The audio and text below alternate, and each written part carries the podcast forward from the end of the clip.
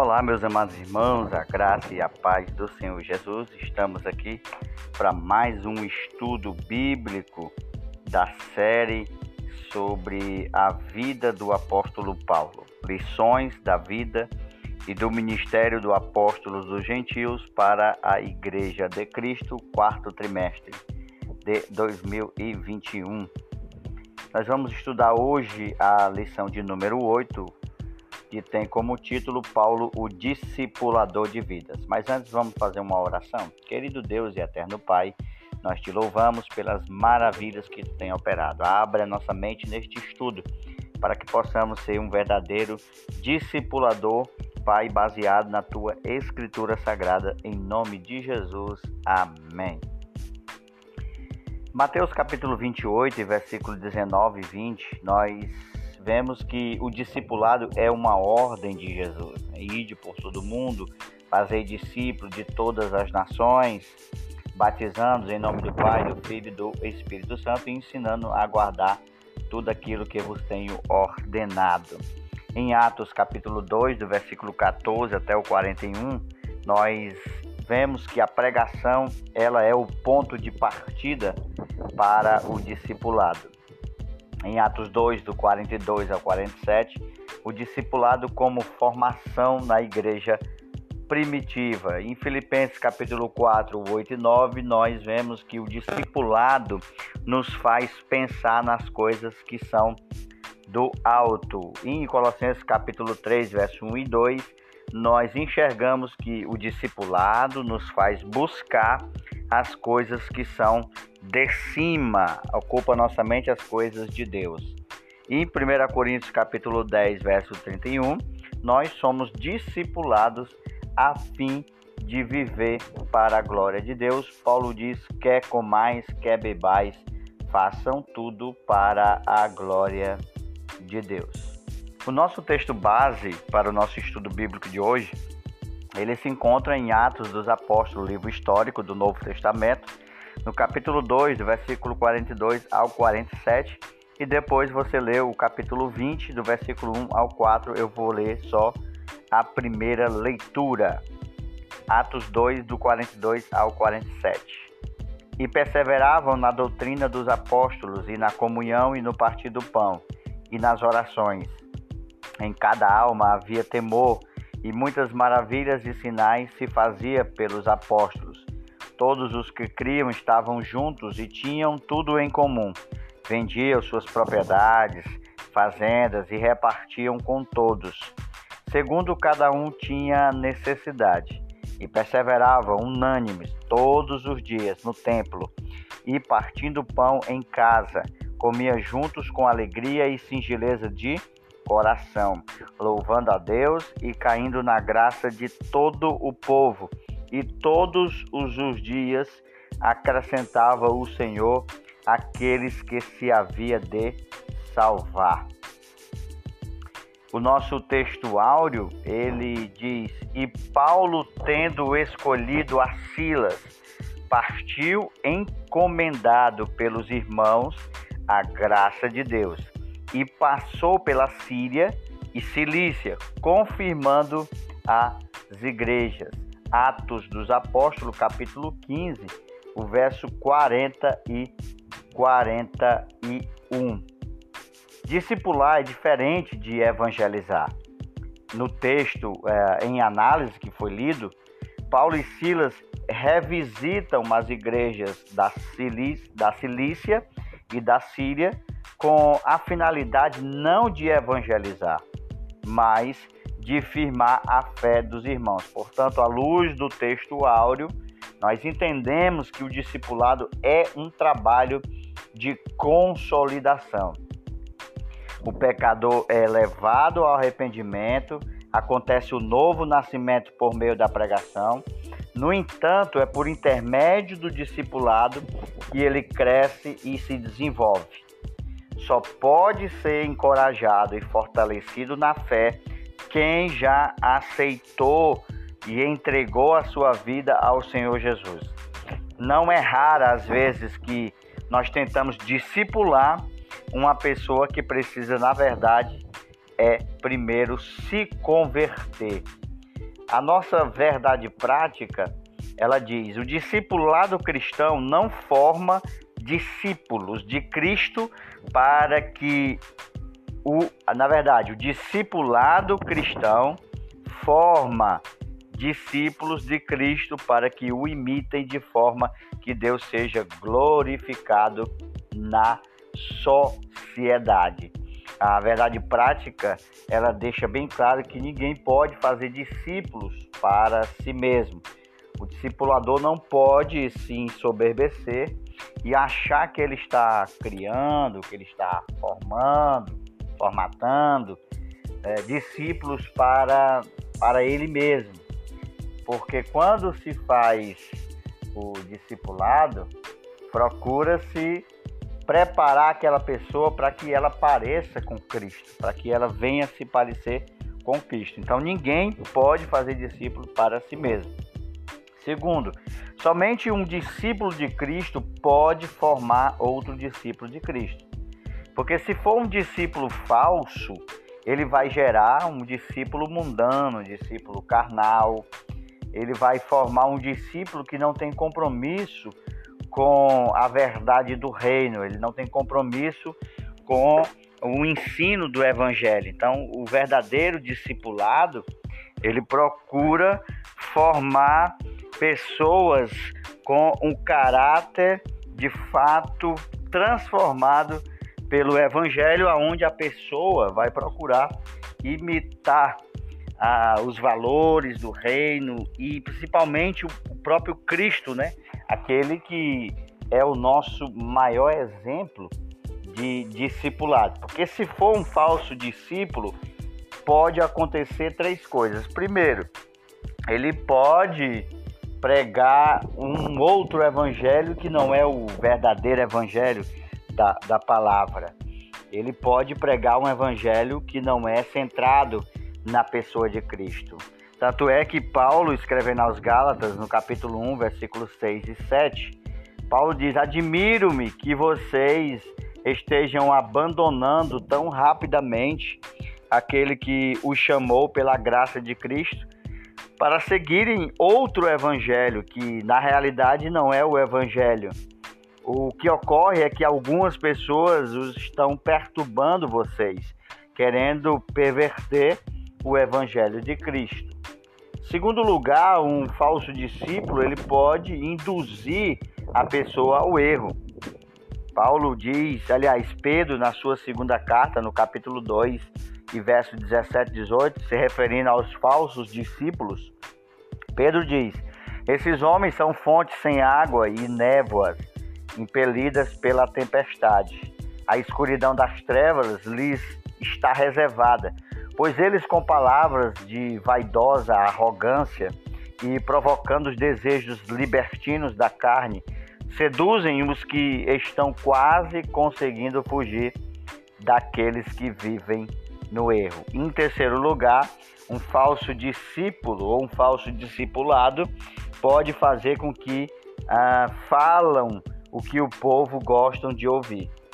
Segunda carta de Paulo a Timóteo 4:3 diz: "Porque virá um tempo em que não suportarão a sã doutrina, pelo contrário, sentindo coceira nos seus ouvidos, segundo os seus próprios desejos, juntarão mestres para a si mesmo." Então, é preciso muito cuidado com quem é a pessoa em que você está sendo discipulada. É importante que seja um discípulo verdadeiro, um discípulo que de fato imite a pessoa do Senhor Jesus, porque assim você não corre o risco de se desviar da fé ou de esfriar na fé do Senhor Jesus.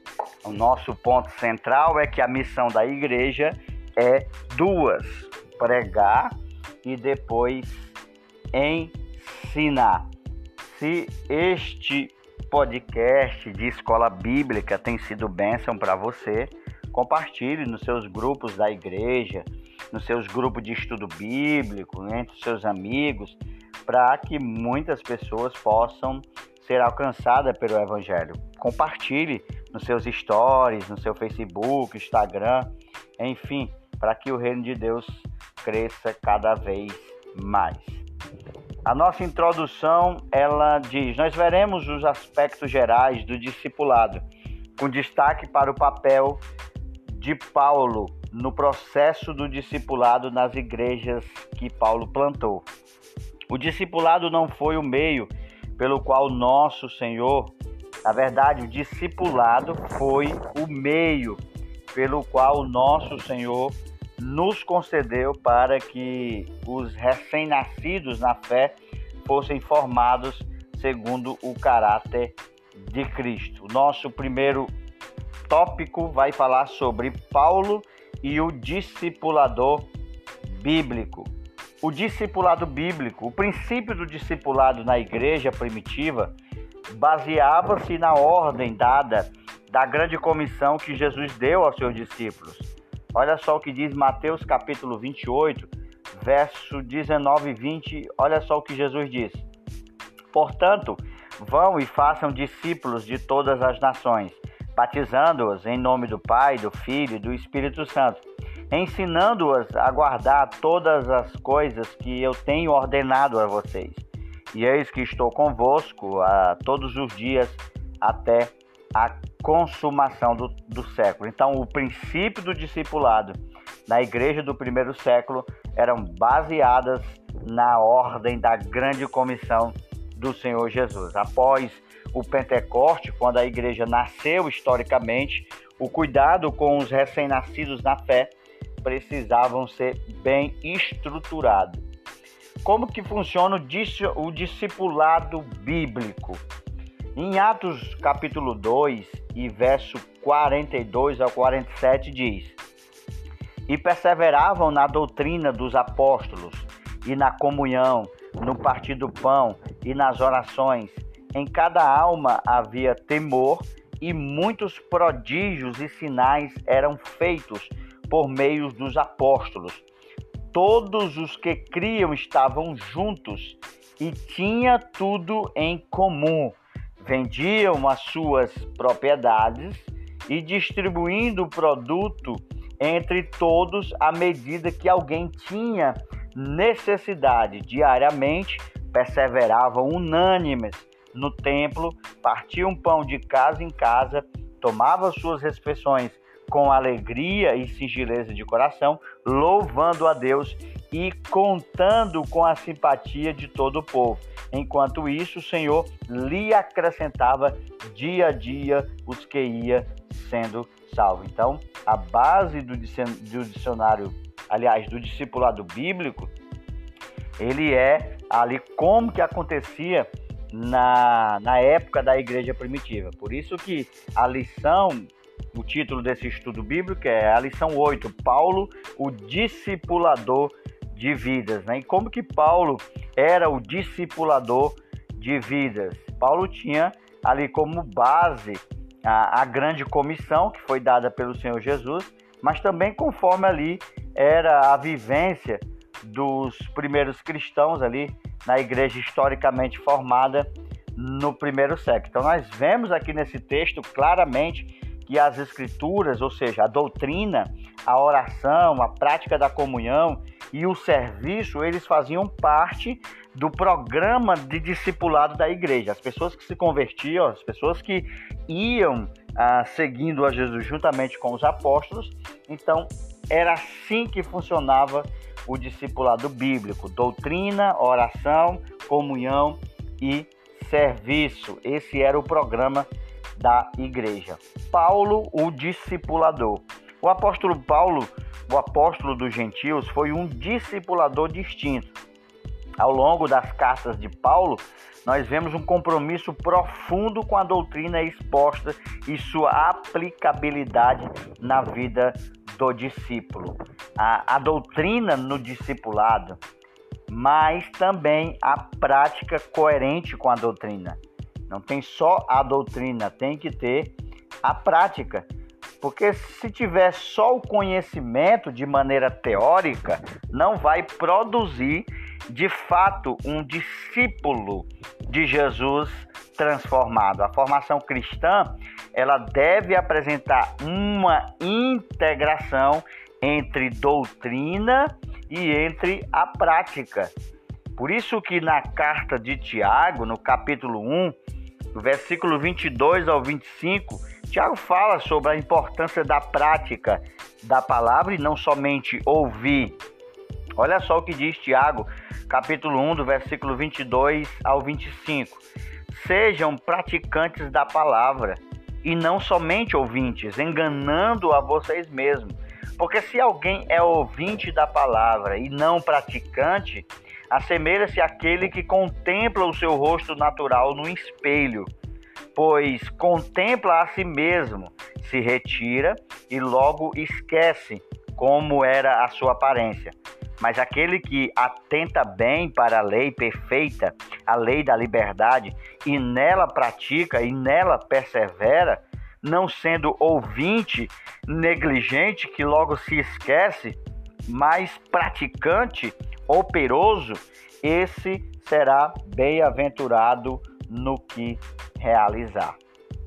Paulo, o discipulador. A obra do discipulado envolve pessoas que sejam crentes de verdade, pessoas idôneas, que amem o Senhor e a sua igreja, a ponto de se doar inteiramente em favor do novo convertido. A metodologia de Paulo para o discipulado eram quatro. Então vamos lá, Paulo tinha quatro é, meios de executar o discipulado. Primeiro, Paulo pregava o evangelho para as pessoas. Segundo, Paulo plantava igrejas na cidade.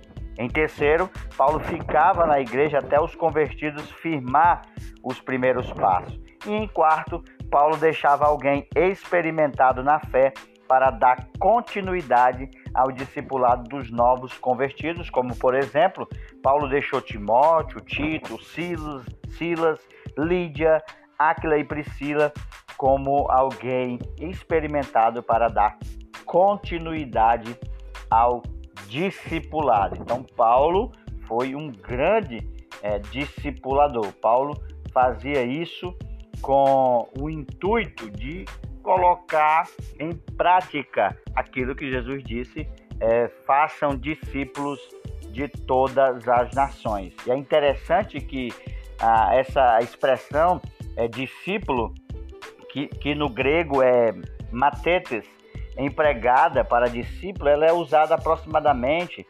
270 vezes, tanto nos evangelhos como também no livro de Atos. Então, Paulo era um discípulo bastante comprometido com o discipulado. O apóstolo Paulo foi um discipulador com o método de primeiro pregar, em seguida ensinar e depois Paulo ia visitando e também fortalecendo aqueles que estavam novos na fé e deixando pessoas preparadas para fazer o discipulado. O nosso segundo ponto fala sobre o discipulador e a missão integral de pregar e de ensinar. A pregação é o ponto de partida do discipulado. Primeiro precisa se pregar o evangelho. Pregar o evangelho é um meio que o Espírito Santo leva as pessoas à salvação. E a pregação, ela precisa ter pelo menos três componentes. Ela precisa ter seriedade, ela precisa ter intensidade e ela precisa ter ousadia. A igreja de Cristo se expandiu assim, na pregação do evangelho. Por isso Paulo, né, na carta que ele escreve a Coríntios, no capítulo 1 e o versículo 21 ao 24, ele diz: visto que na sabedoria de Deus o mundo não o conheceu por sua própria sabedoria. Então Deus achou por bem salvar os que creem por meio da loucura da pregação. Porque os judeus pedem sinais, os gregos buscam sabedoria, mas nós pregamos, veja, pregamos o Cristo crucificado. É escândalo para os judeus, loucura para os gentios, mas para os que foram chamados tanto judeus como grego, Cristo é poder de Deus e sabedoria de Deus. Por isso Paulo diz em Romanos também: não me envergonhe do evangelho, porque ele é poder de Deus para todo aquele que nele crê. O ensino fazer discípulos. O discipulado começa quando pessoas aceitam a Jesus como Salvador de suas vidas. Logo, a conversão a Cristo é a semente da igreja. Quando cuidado pelos seus discipuladores, essa semente germina e dá frutos.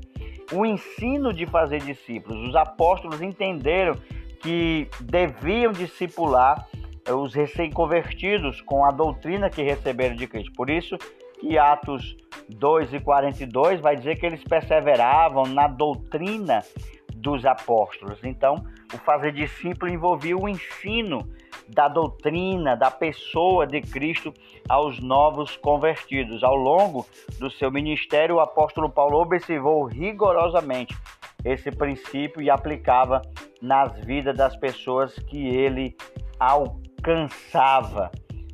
A pregação e o ensino estavam sempre conectadas diante dos novos convertidos. A igreja local é um lugar onde a palavra de Deus deve ser proclamada com autoridade, em que as pessoas sejam atraídas pelo Espírito Santo. Mas também a igreja é um local de formação pelo meio do ensino bíblico. Aí entra dois fatores importantíssimos, que é a escola dominical ou a escola bíblica e também os cultos de ensino. São duas ferramentas que são instrumentos importantíssimos que vão trabalhar na formação do caráter do novo discípulo, formar pessoas, crianças, adolescentes, jovens, adultos que imitem a Cristo através da sua vida. Então é muito importante aí a doutrina e também o ensino da escola bíblica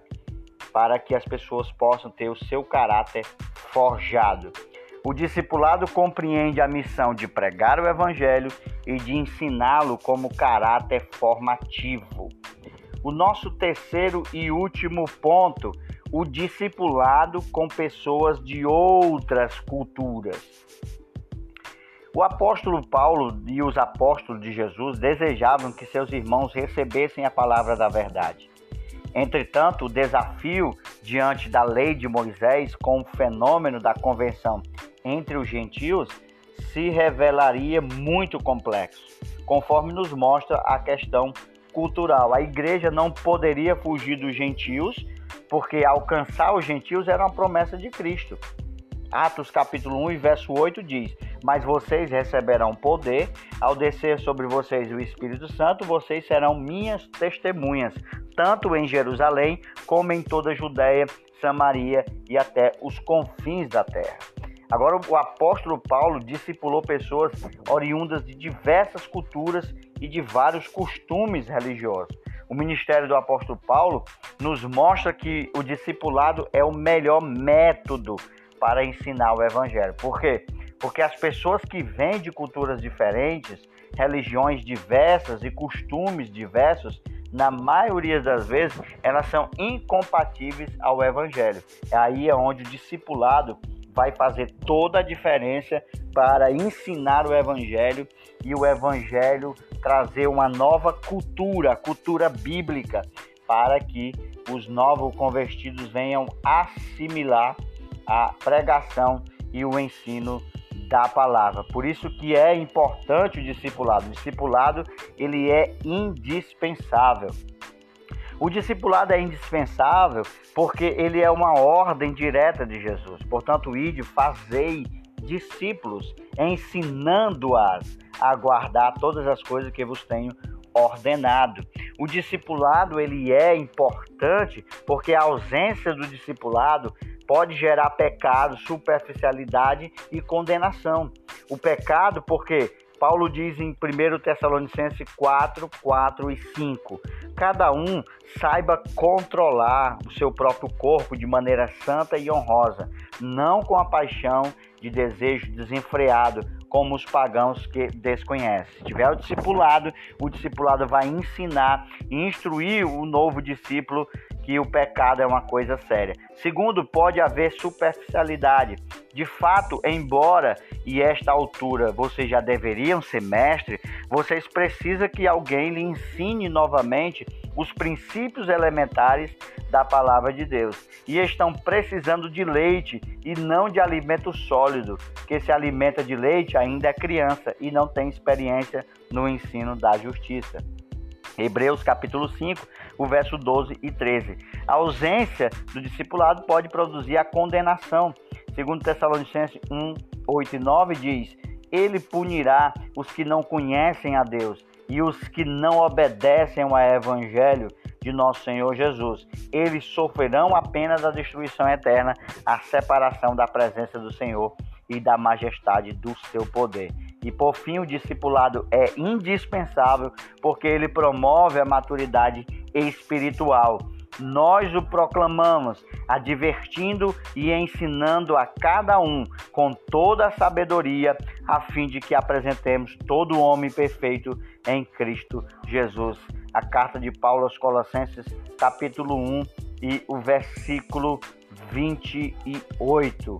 Então, Paulo foi um grande discipulador, Paulo foi o discipulador de pessoas, Paulo foi um homem usado por Deus para discipular vidas, porque Paulo tinha qualidades de um grande discipulador e que nós precisamos é, imitar. Paulo, por exemplo, tinha um relacionamento de pai, ele chama Timóteo de filho, na segunda carta de Paulo a Timóteo 1 e 2, 2 e 1.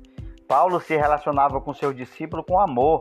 Segundo Timóteo 1 e 2, o texto diz que Paulo é amado filho Timóteo. Ele se refere a Timóteo como amado, tinha amor. No, na segunda carta de Paulo a Timóteo 1 e 3, Paulo orava pelos seus discípulos, porque sem cessar, diz Paulo, lembro de você nas minhas orações noite e dia. Paulo tinha intimidade profunda com, com o seu discípulo.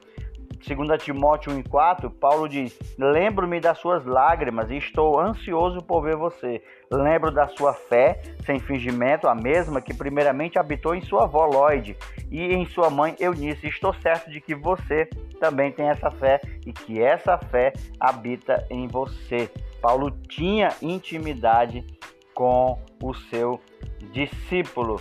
Paulo tinha também a alegria de estar com seus discípulos. No versículo 4, ele diz: Estou ansioso por ver vocês para que eu transborde de alegria. Então, se esse ensino tem sido bênção para você, deixa aí é, no seu comentário no, no podcast, se, se tem.